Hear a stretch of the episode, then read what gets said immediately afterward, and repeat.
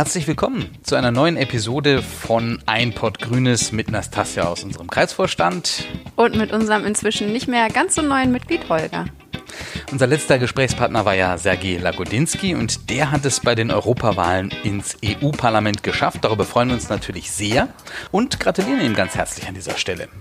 Ja, die Europawahlen und der Wahlkampf, die haben uns in den vergangenen Monaten ganz schön auf Trab gehalten und deswegen hat es auch eine Weile gedauert, bis die nächste Folge Ein Pott Grünes aufgenommen werden konnte. Aber wir freuen uns umso mehr, dass es heute soweit ist und Ein Pott Grünes in eine neue Runde geht. Und zwar gemeinsam mit Clara Schädlich, Mitglied im Landesvorstand der Grünen Jugend Berlin und bis vor kurzem Sprecherin der Grünen Jugend Nordberlin. Hallo Clara, schön, dass du hier bist. Ja, hallo, danke für die Einladung.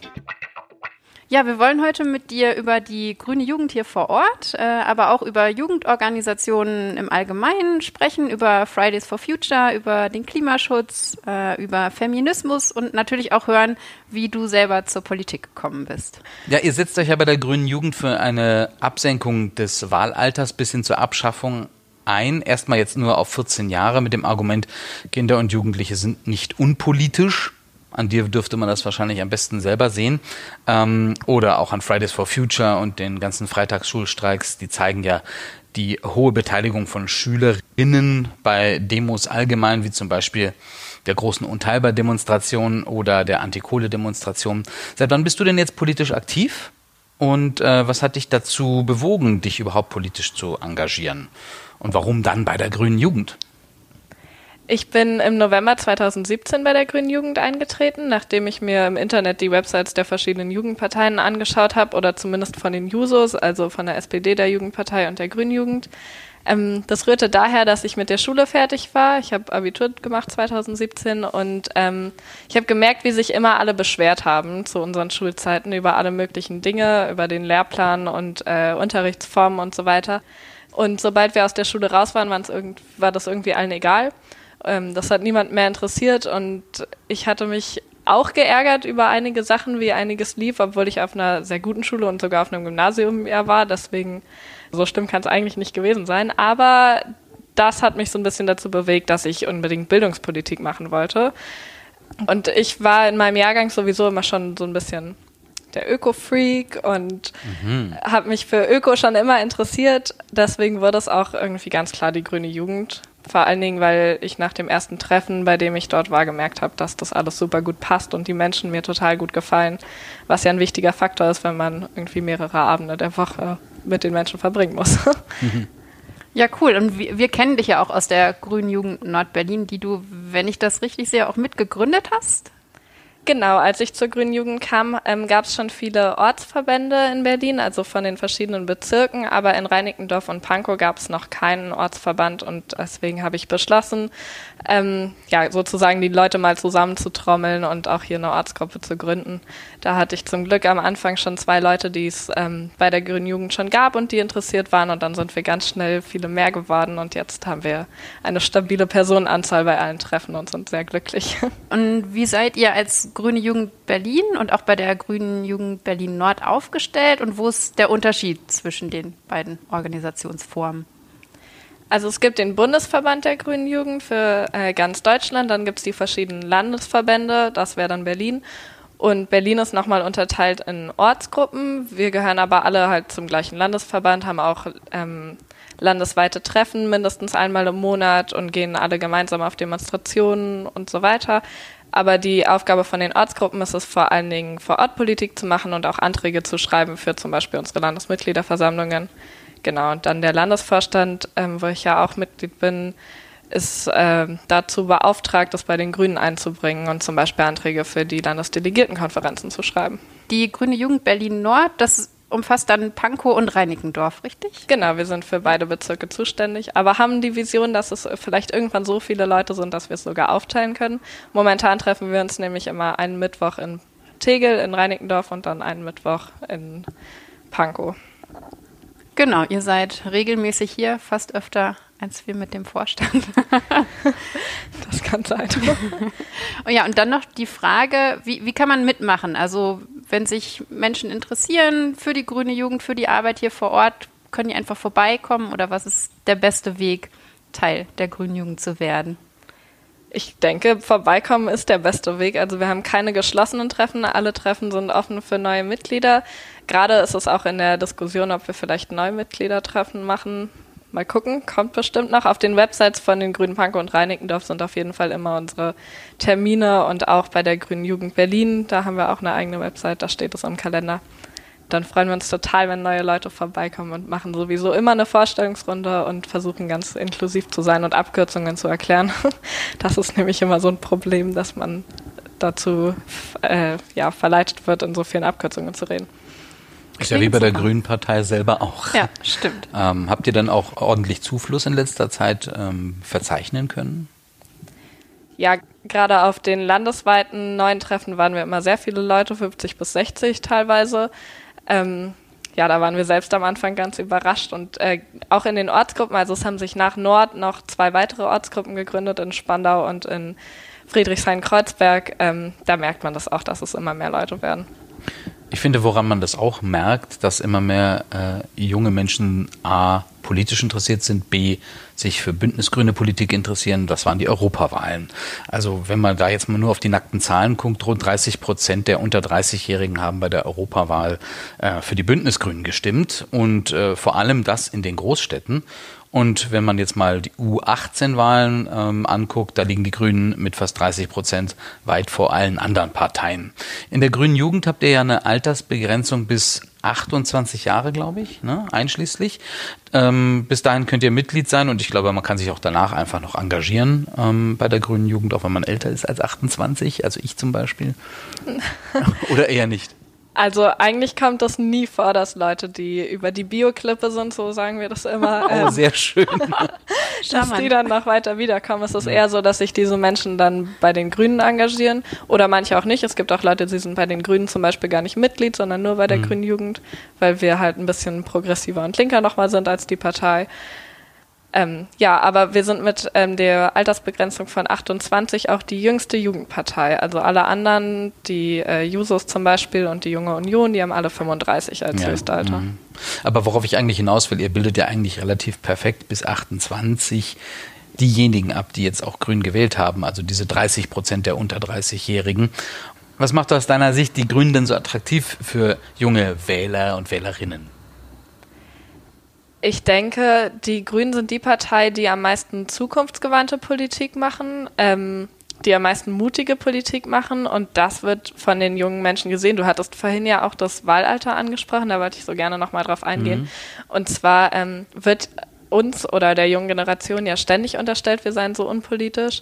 Ähm, ich denke aber, dass das auch ein Faktor wäre, junge Menschen politischer zu machen, weil sobald man irgendwo Mitbestimmungsrecht hat, interessiert man sich ja natürlich auch mehr dafür. Und ja, ich konnte freudig feststellen, dass alle meine Freundinnen, auch die, die nicht in der grünen Jugend sind, irgendwie grün gewählt haben. Also nicht alle, aber sehr viele. Auch immer mit dem Argument so, ja, das sind irgendwie die, die noch am ehesten wählbar sind und so weiter. Ich stehe da natürlich noch ein bisschen mehr dahinter, aber ich denke, dass die Grünen auch die Partei sind, die sich in letzter Zeit kein Fauxpas erlaubt hat. Ich glaube, das ist auch ein bisschen ähm, ein Pluspunkt für uns, dass wir nicht so wie die SPD oder die CDU, dass es da keine Ereignisse gab, die uns irgendwie schlechter dastehen lassen. Mhm. Jetzt waren das ja Europawahlen. Europa war lange Zeit so etwas wie eine Selbstverständlichkeit und bot auch viel für Jugendliche. Also wenn ich mich erinnere, äh, Erasmus-Studiengänge, Schüleraustauschprogramme, Interrail-Tickets und heute, heute steht die EU unter Beschuss. Also wenn man sich allein mal äh, die Brexit-Abstimmung ansieht, wo ja die jungen Wählerinnen ähm, viel weniger beteiligt waren als die Alten. Oder der Nationalismus in Osteuropa, selbst auch in Italien flammt wieder auf. Fremdenfeindlichkeit, ähm, das Aufkommen der AfD in Deutschland. Wir müssen gar nicht über unsere Grenzen hinausblicken. Auch in Deutschland ist Europa unter Beschuss. Wenn wir jetzt über die Generation unter oder um die 18, also das Alter, wo man jetzt ins Wahlalter eintritt, sprechen, ähm, wird da Europa geschätzt oder unterschätzt? Ich glaube, gerade für junge Menschen hat Europa total gute Angebote. Du hast sie eben schon genannt, Interrail und Co. Und ich glaube, dass das auch äh, sehr sichtbare Angebote sind, worüber sich Menschen freuen und die sie gerne nutzen. Ich kenne zum Beispiel sehr viele Leute, die Interrail gemacht haben, ich selber auch. Und da ist man einfach super glücklich drüber. Und das ist ähm, Politik irgendwie an der Stelle, wo man sie spüren kann deswegen denke ich, dass es vor allen Dingen mehr Vor- als Nachteile für junge Menschen gibt, die wirklich sichtbar sind und ähm, dass die meisten jungen Menschen verstehen, dass Europa eine Chance ist und das hat sich ja auch in den Wahlergebnissen wieder gespiegelt. Mhm. Du hast ja vorhin gesagt, du hast deine Schule 2017 beendet. Jetzt studierst du. Was studierst du denn jetzt? Was machst du? Ich studiere im dritten Semester mittlerweile Maschinenbau an der Technischen Universität hier in Berlin. Da muss man fit in Mathe sein. Ja, einigermaßen zumindest. Also meine Fitheit scheint bis jetzt zu reichen. Macht Spaß, ja. Mir macht es auf jeden Fall ganz viel Spaß. Also jetzt gerade ist wieder Klausurenphase, das ist immer weniger spaßig, aber sonst mhm. ist es ein sehr spannendes Fach. Und was sollten wir sonst noch so über dich wissen? Ich wohne mittlerweile mit zwei Leuten von der Grünen Jugend zusammen in einer WG. Da haben wir ganz viel Spaß und spielen super gerne die Siedler von Katan ab und zu abends, wenn keine Grünen oder Grünen Jugendveranstaltungen sind und auch sonst nichts. Und ansonsten spiele ich Cello mittlerweile seit zwölf Jahren, was ganz schön lange ist, fällt mir immer wieder auf. Ab und zu auch mal so in einem Café oder so, aber nicht so häufig. Dazu kommt man dann irgendwie doch nicht mehr. Und ähm, ja, sonst mache ich halt super viel bei der Grünen Jugend. Das frisst ganz viel Zeit, aber gehe auch gerne ab und zu mal ähm, zu verschiedenen Bündnissen oder halt zu Fridays for Future an der TU beispielsweise. Ja, Fridays for Future. Ähm, angestoßen von Greta Thunberg in Schweden sind die Fridays for Future innerhalb des letzten Jahres ja zu einer sehr starken, sichtbaren und auf allen Kontinenten vertretenen Jugendbewegung geworden, ähm, die sich unabhängig von Parteien organisiert und die die Politik unter Druck setzt. Wie seid ihr als grüne Jugend da involviert? Wie bist du selber bei Fridays for Future involviert und wie arbeitet ihr als grüne Jugend gegebenenfalls mit Fridays for Future zusammen?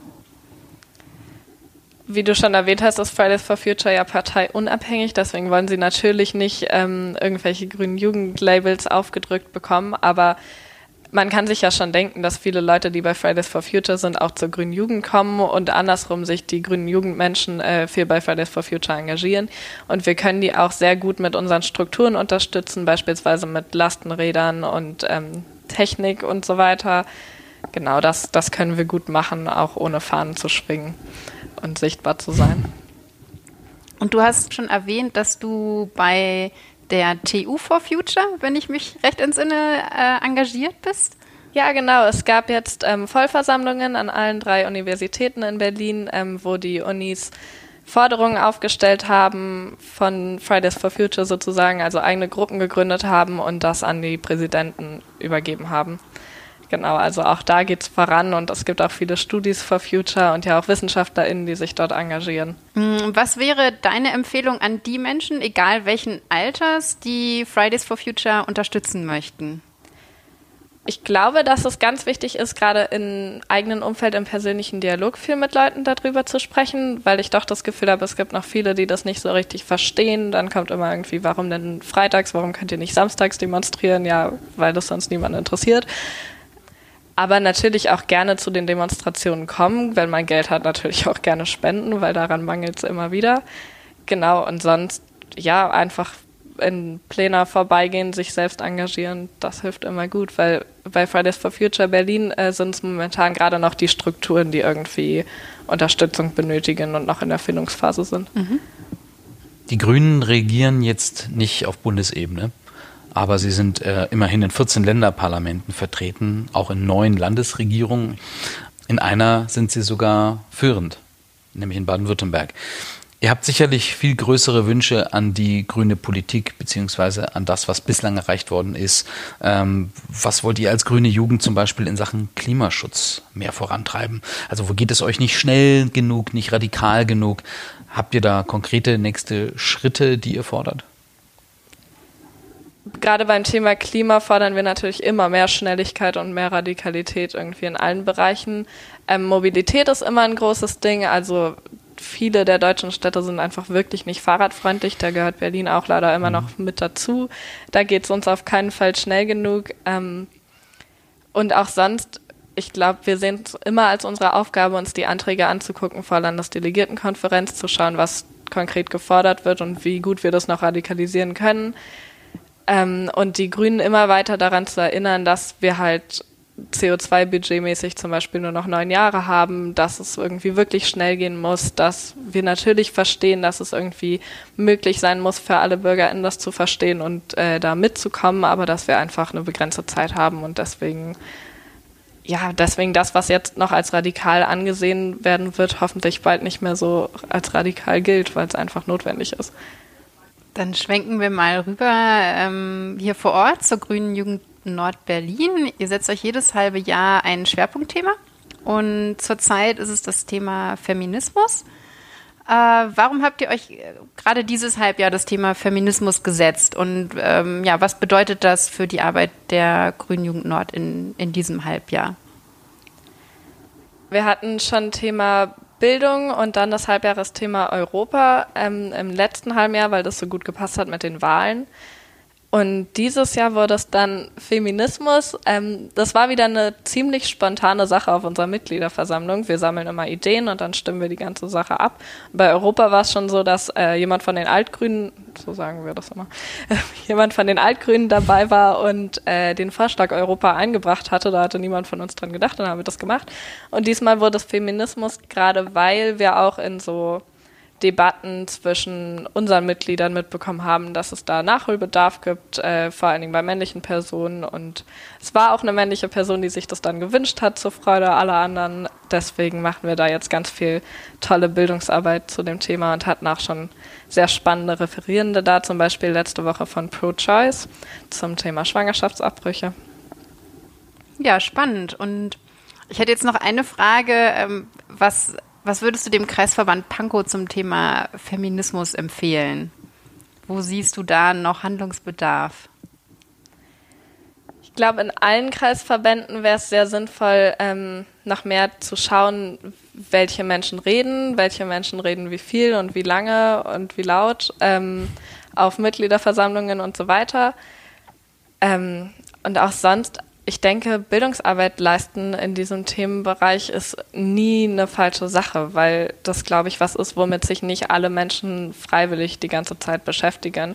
Und weil es auch ein Thema ist, wo man super viele spannende Debatten führen kann und äh, das super viel Spaß machen kann. Deswegen kann es nie schaden, zum Beispiel noch mal eine Mitgliederversammlung zu einem feministischen Thema zu machen. Genau, und das haben wir ja tatsächlich auch vor. Also gemeinsam mit der Grünen Jugend am 17. September, wenn mich nicht alles täuscht. Ähm, das Datum wird es dann auf unserer Website geben, aber ja, alle, die zuhören, können sich das schon mal fett in ihrem Kalender markieren. Einer deiner Schwerpunkte, du hast es vorhin auch schon erwähnt, war Bildungspolitik oder ist Bildungspolitik. In einem Essay von dir geht es um Schule ohne Noten, mit einem klaren Plädoyer natürlich die Noten abzuschaffen. Ähm, wie steht es deiner Meinung nach um Bildung und Schule? Wir können das jetzt vielleicht allgemein beantworten und speziell noch auf das Land Berlin. Um Bildung und Schule in Deutschland ähm, im Vergleich zu anderen Ländern steht es natürlich relativ gut, aber ich denke, dass wir ein großes Problem damit haben, ähm, was für Chancen wir für welche Menschen schaffen. Und ähm, deswegen auch diese ganze Sache mit dem Notenthema. Ich glaube, dass es gerade für Menschen aus ähm, Häusern mit niedrigeren Bildungsstandards schwieriger ist, gute Noten zu erzielen und dann selbst sich auch ein anderes Bildungslevel irgendwann zu erarbeiten. Ähm, deswegen sehe ich oder deswegen sehen wir als Grüne Jugend dieses ganze Thema Ziffernoten, weil es geht vor allen Dingen um diese Ziffern. Wir wollen nicht Benotungen abschaffen oder mhm. Bewertungen, sondern nur diese Ziffernoten. Ähm, das sehen wir halt kritisch, weil es nicht transparent ist, weil man nicht weiß dadurch, was man besser machen soll oder ähm, genau, woran es beim Lernen gescheitert ist, sondern das einfach nur so ein, einfach nur eine Zahl ist, die nicht wirklich was aussagt und oft auch gar nicht erklärt wird von den Lehrkräften.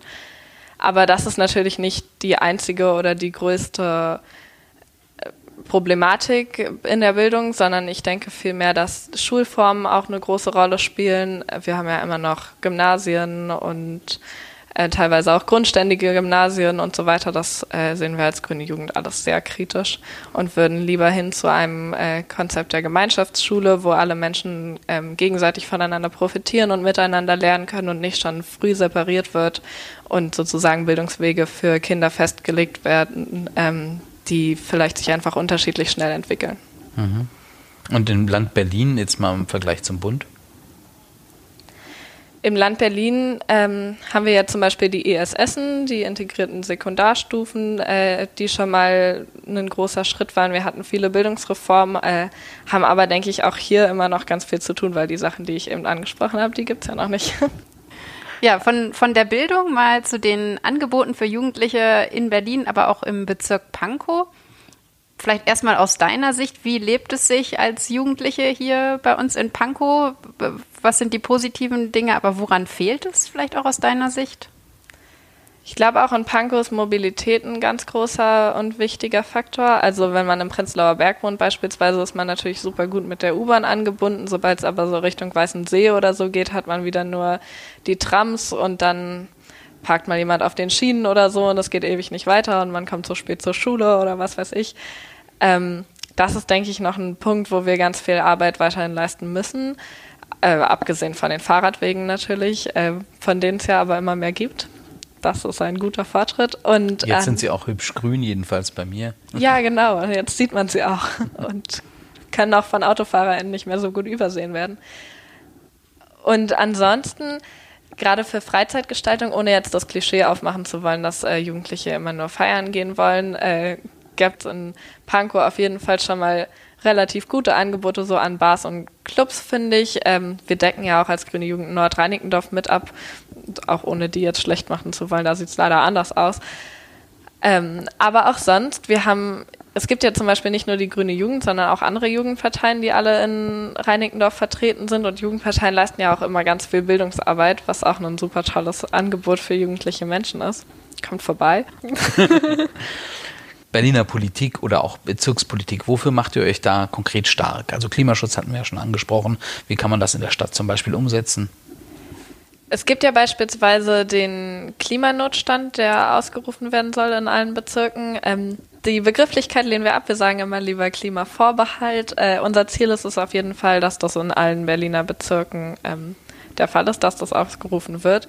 Auch wenn das natürlich nur ein kleiner Schritt und mehr ein symbolischer Akt ist ansonsten sind es ja am Ende die Bezirke, die auf kleiner Ebene Klimaschutz betreiben, die irgendwie Parkflächen erhalten, Bäume pflanzen, ähm, ja, Fahrradwege haben wir jetzt schon oft angesprochen und so weiter.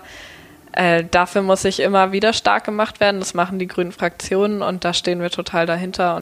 Ihr habt ja auf eurer Website auch sehr viel mehr Themen, wie zum Beispiel Drogenpolitik, Integration. Genau, als Grüne Jugend sind wir beispielsweise für die Legalisierung ähm, von allen Drogen und dafür, dass so Drogenkonsumräume weiter aufgebaut werden und Menschen einfach kontrollierter konsumieren können. Wir sind nämlich der Auffassung, ähm, dass dieser Konsum immer geschehen wird, dass die Leute, die äh, Drogen konsumieren wollen, da auch immer rankommen und dass man es dann wenigstens so gestaltet, äh, nicht den Schwarzmarkt irgendwie als einziges profitieren zu lassen, sondern daraus einen Wirtschaftszweig zu machen und die Menschen halt kontrolliert diese Drogen konsumieren zu lassen, sodass es für sie selbst und alle anderen ungefährlicher ist. Also sprich, ihr seid nicht nur für die Legalisierung von Cannabis, sondern auch von allem anderen, was dahinter Richtig, noch kommt. aber Cannabis ist das, was wir am liebsten verschieben und am äh, liebsten dafür kämpfen. Dann nochmal zu den anderen Jugendparteien in Pankow. Die hattest du ja schon teilweise angesprochen. Gibt es da einen Austausch zwischen euch? Setzt ihr euch mal zusammen und ja, diskutiert auch mal gemeinsam oder wie läuft das? Ja, es gab ein Vernetzungstreffen vor den Europawahlen, wo wir uns mit allen Jugendparteien außer der Jungen Alternative zusammengesetzt haben in dem Büro von Stefan Gelbhaar und ähm, uns ein bisschen ausgetauscht haben, ganz viel querbeet diskutiert haben über alle möglichen Themen und auch überlegt haben, ob wir Wahlkampf äh, vielleicht zusammengestalten wollen, insofern, dass man zum Wählen generell aufruft und äh, beispielsweise Wahlkampfstände nebeneinander stellt und den Menschen die Möglichkeit gibt, irgendwie sich bei allen mal zu informieren. Es hat dann am Ende nicht geklappt, äh, weil sich manche Leute nicht so richtig gut verstanden haben. Ähm, da gibt es ja dann doch große politische Unterschiede, beispielsweise bei der jungen ähm, Union und bei, weiß nicht, bei uns teilweise oder bei den Jusos oder bei der Linksjugend und so weiter. Obwohl es mit der Linksjugend immer schwieriger ist, der Austausch, weil die äh, ganz viele verschiedene aufgesplittete Jugendorganisationen haben und nicht so eine große Jugendpartei. Ähm, genau, aber ansonsten, wir haben auch eine Gruppe wo wir kommunizieren können mit den Vorsitzenden und so weiter. Also Austausch passiert da auf jeden Fall. Es wird sich gegenseitig eingeladen zu Veranstaltungen und so weiter. Mhm. Ähm, jetzt hast du schon Wahlkampf erwähnt äh, im Vorfeld der Europawahlen damals. Jetzt haben wir ja bald wieder Wahlen in äh, Brandenburg, Sachsen und etwas später dann auch in Thüringen im September bzw. im Oktober Landtagswahlen. Tauscht ihr euch da unter den bündnisgrünen Jugendlichen irgendwie in diesen Ländern auch aus oder gibt es da eine gegenseitige Unterstützung? Seid ihr beim Wahlkampf in Brandenburg zum Beispiel dabei? Wir planen verschiedene Fahrradtouren zum Wahlkampf äh, durch Brandenburg und sind im Austausch mit den verschiedenen Ortsgruppen dort. Also der Plan ist wahrscheinlich, äh, Ortsgruppen aus Berlin denen in Brandenburg zuzuteilen und das dann dort unterstützt werden kann, vor allen Dingen da, wo die Strukturen schwächer sind. Also weniger in Potsdam und mehr irgendwie wirklich auf dem Land. Mhm. Genau, aber da freuen sich schon ganz viele. So Uckermark und, und so. Genau, aber da freuen wir uns schon total drauf, auf das schöne Wetter und äh, die schöne Landschaft und dann noch ein bisschen Wahlkampf machen. Mhm. Aber auch ansonsten ist unser Austausch mit der Grünen Jugend Brandenburg total gut. Die kommen zum Beispiel ganz oft auf Demonstrationen, die hier in Berlin sind und wir drucken mal Sticker gemeinsam und so weiter. Ja, nachdem wir jetzt ähm, zu unterschiedlichen Themenblöcken gesprochen haben, haben wir jetzt noch ein paar Fragen, die ja unabhängig voneinander stehen. Und die erste wäre jetzt momentan, wo wir auf so einer grünen Welle quasi schwimmen, Vielleicht mal deine Einschätzung oder deine Ratschläge. Was, was würdest du der Bündnisgrünen Partei für die kommenden Wochen, Monate und ja, vielleicht auch Jahre mit auf den Weg geben? Ja, dazu hatten wir neulich tatsächlich ein Treffen mit der Grünen Jugend Nord, wo wir darüber diskutiert haben. Es war sehr spannend. Herausgekommen ist vor allem, dass wir ähm, es erst recht als unsere Aufgabe sehen, der Partei viel auf die Finger zu schauen und darauf zu achten, dass sie bei ihrer ganzen ähm, ja, Bürgerlichkeit, die sie jetzt irgendwie gewinnt durch den Aufschwung, nicht vergisst, ähm, die Klimaschutzziele irgendwie ja, konkret umzusetzen, ähm, dass sie sich dann nicht äh, zu doll anpasst oder in irgendwelchen Koalitionsverhandlungen Kompromisse eingeht, die wir eigentlich nicht mittragen wollen. Aber wir sind da zuversichtlich und hoffen, ganz viel unterstützen zu können. Und ich hoffe, dass ähm, alle Grünen daran denken, auch junge Menschen in die Parlamente zu wählen, wenn es dann darum geht, ähm, die Jugend zu fordern und zu fördern und dass wir da dann weiterhin gut aufgestellt sind. Ja, und wenn wir jetzt nochmal in die Politik gucken, von welchen Menschen äh, hast du bislang am meisten gelernt? Also es können Aktivistinnen sein, YouTuberInnen, PolitikerInnen, Lehrerinnen ja, irgend, irgendwer, irgendeine Person, die dich besonders vielleicht inspiriert hat oder von der du viel mitgenommen hast in der Vergangenheit? Es gibt bei der Grünen Jugend tatsächlich sehr viele sehr inspirierende Menschen, wo ich wirklich glücklich bin, die äh, kennengelernt zu haben. Unsere beiden Landesvorsitzenden von der Grünen Be Jugend Berlin zum Beispiel sind ganz tolle Personen, Anka und Jana. Und dann hatte ich auch Glück mit äh, Stefan Gelbhaar, der mir immer ganz viele Tipps und immer ein offenes Ohr für mich hat. Ähm, genau, wo man irgendwie nachfragen kann. Aber ich finde, das ist auch generell bei den Grünen viel so, dass äh, die Menschen sehr offen sind und man sich immer Rat holen kann, egal worum es geht. Ansonsten, YouTube ist tatsächlich gar nicht so doll mein Medium. Aber es gibt natürlich ähm, verschiedene Aktivistinnen, beispielsweise bei Ende Gelände, die sehr inspirierende Arbeit machen und wo man sich immer wieder freut und da Mut mitbekommt, selbst weiterzumachen. Welcher Social-Media-Kanal ist denn so dein Favorite? Ähm, ich selbst benutze Instagram mhm. zum Beispiel, Facebook überhaupt nicht. Da sagt man ja immer, das machen nur noch ältere Leute. Wir zum Beispiel. Leute wie ich, ja. genau. Ja, also vor allen Dingen Instagram. Und mhm. ansonsten als grüne Jugend kommunizieren wir ganz viel über Telegram. Mhm. Das ist der bessere Messenger, finde ich. Aber sowas wie Snapchat, was ja mal so ein Hype war, das ist jetzt nicht dein Ding. Das habe ich gar nicht. Mhm. Und Twitter benutze ich auch nicht so wirklich, obwohl ich glaube, das könnte cool sein, aber da habe ich mich noch nicht reingefuchst. Mhm.